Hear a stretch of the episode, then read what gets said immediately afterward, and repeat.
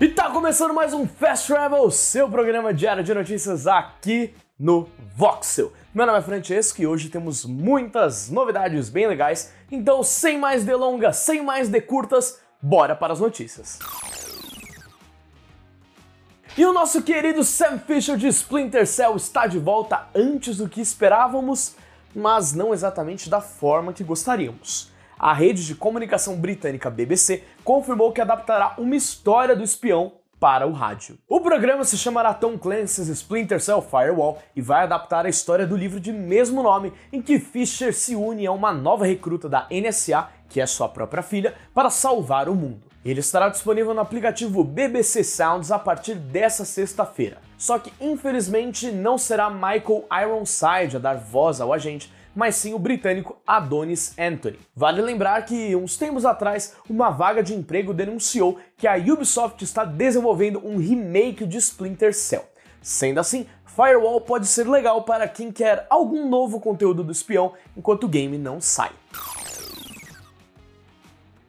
Quem é ligado no mundo dos super-heróis já tá sabendo que James Gunn, junto de Peter Safran, são os novos chefes do universo cinematográfico da DC.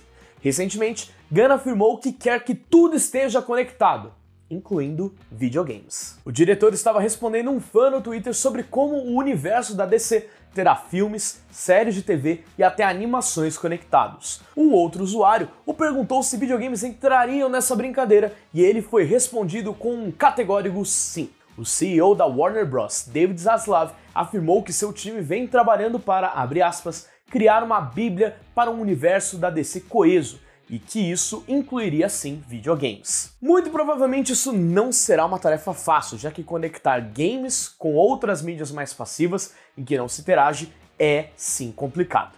Mas devo dizer que vai ser interessante observar como tudo isso vai funcionar.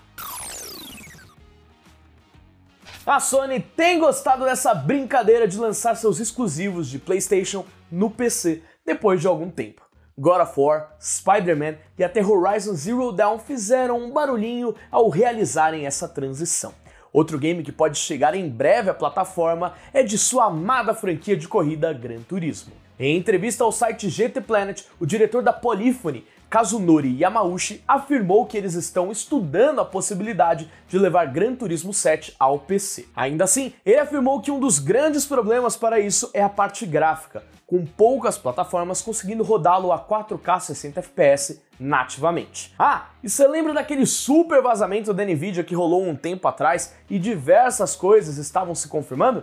Então, GT7 faz parte da lista. Quem tem aqueles super volantes com certeza vai empolgar com essa notícia. Me conta aqui embaixo, você gosta de games de corrida? Compraria Gran Turismo 7 no PC? Eu quero ler a sua opinião. Um dos principais assuntos discutidos por aí logo que o Xbox compra um estúdio é sobre a exclusividade de seus próximos títulos. Enquanto o caso de Call of Duty aguarda novos capítulos, The Elder Scrolls 6 já tinha indícios de que chegaria só para Xbox e PC.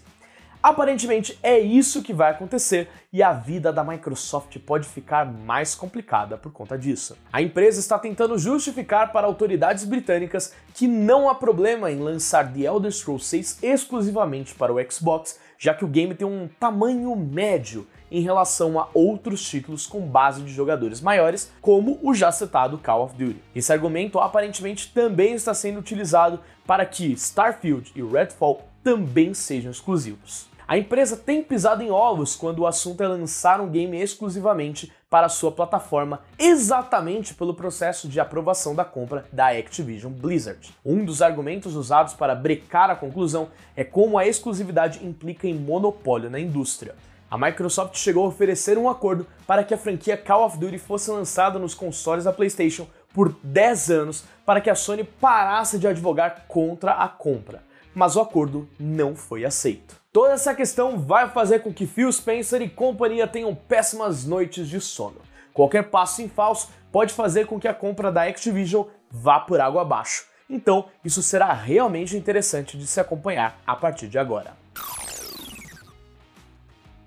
E muito obrigado por acompanhar o Fast Travel, seja no YouTube ou nas plataformas digitais de áudio através do Sidecast. Se você gostou do vídeo, não se esqueça de deixar um like, se inscrever no canal e ativar o sininho para não perder nenhum dos vídeos que a gente posta aqui no Voxel.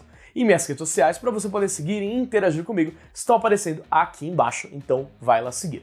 Eu vou indo nessa, por agora, fui!